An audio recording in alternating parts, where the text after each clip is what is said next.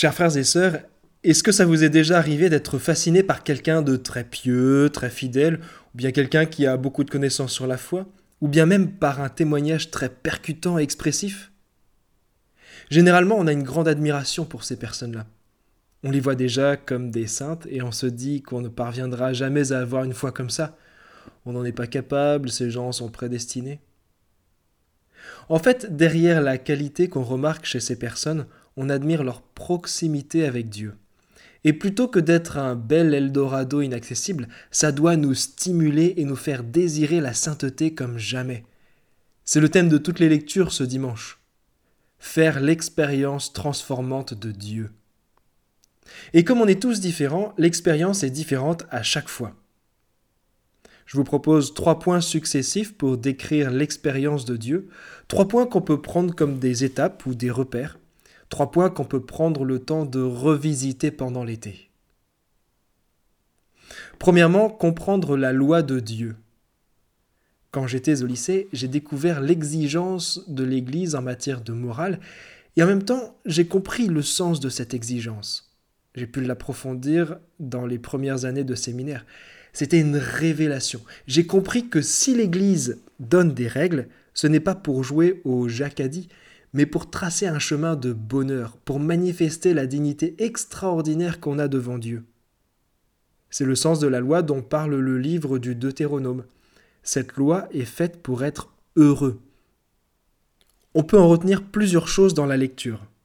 D'abord, avant d'être critiqué, la loi demande d'être écoutée. Écoute la voix du Seigneur ton Dieu.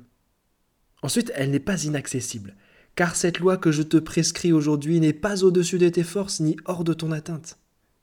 Et enfin, elle est en partie naturelle quand on écoute sa conscience. Elle est tout près de toi, cette parole, elle est dans ta bouche et dans ton cœur, afin que tu la mettes en pratique.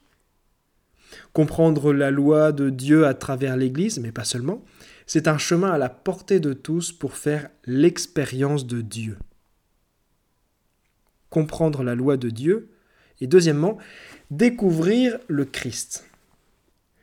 Quand on parle du Christ, ça fait un peu lointain, peut-être même cérébral. C'est normal. Comme dit Saint Paul dans la deuxième lecture, Dieu a jugé bon qu'habite en lui toute plénitude. Le Christ est le commencement et la fin, l'alpha et l'oméga. Il est aussi l'espérance et la libération d'Israël dans tout l'Ancien Testament.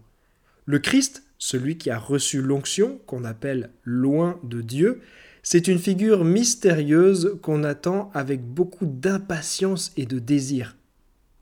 Alors à chaque fois qu'on entend parler de lui, ça doit nous renvoyer à notre propre désir, à notre espérance. Est-ce que j'attends vraiment un sauveur? Est-ce que j'ai conscience que j'ai besoin d'être sauvé? Est-ce que je fréquente assez la parole de Dieu pour découvrir l'attente de son peuple qui le supplie de lui envoyer le Messie? Quand on est pétri de cette attente et de cette espérance, on voit une toute autre dimension de la foi et on découvre Dieu sous un jour tout à fait nouveau. Comprendre la loi de Dieu, découvrir le Christ, troisièmement, rencontrer Jésus ou plutôt se laisser rencontrer par lui. Selon le niveau de lecture avec lequel on aborde la parabole du bon samaritain, on peut y voir la figure de Jésus. Jésus très humain, très tendre, très proche. Jésus, homme bon et généreux qui ne sort pas de l'institution religieuse pourtant voulue par Dieu. C'est un peu fumeux de se dire qu'un jour on peut faire la rencontre de Jésus. Et pourtant, il a cette manière de s'adresser à chacun par un moyen avec lequel on ne l'attend pas. Pour Saint Martin, par exemple, c'était avec le pauvre Damien. Pour Saint Jérôme, c'était dans les Écritures. Pour Mère Teresa, c'était dans les enfants de Calcutta. Pour Paul Claudel, c'était dans le chant liturgique du Magnificat. Pour la petite Anne-Gabrielle Caron, c'était dans l'Eucharistie. Pour Don Camillo, c'était devant son crucifix, etc. Il y a une multitude de routes sur lesquelles Jésus attend. Jésus attend de nous rencontrer chacun. Nul besoin d'envier ceux qui ont des manifestations extraordinaires. Il s'adapte à chacun. Il suffit de le désirer. Comprendre la loi de Dieu, découvrir le Christ, rencontrer Jésus. Conclusion. On peut distinguer deux choses pour faire mieux l'expérience de Dieu. D'abord, il y a la foi en Jésus-Christ qu'on rencontre vraiment. Maintenant qu'on saisit un peu mieux ce qui se cache derrière Jésus et derrière Christ, on comprend pourquoi Benoît XVI a tant insisté sur son histoire de trait d'union. Il parlait tout le temps de Jésus-Christ. Jésus, trait d'union, Christ. Et l'expérience de Jésus-Christ, c'est celle de tout chrétien, voire même de personnes qui le rencontrent sans même savoir qui c'est. Cette expérience est fondamentale.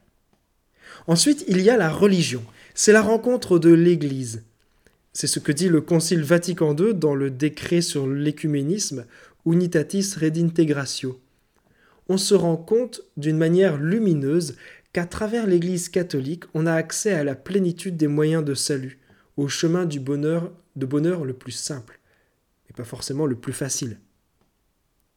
Durant, durant cette période estivale, qui offre un rythme plus souple, prenons le temps de relire notre histoire sainte avec le Seigneur, que ce soit directement par Jésus-Christ ou par son Église. C'est un bon moyen de se recentrer sur le cœur de notre foi et qui peut nous donner une nouvelle opportunité d'expérience forte avec Dieu. Amen.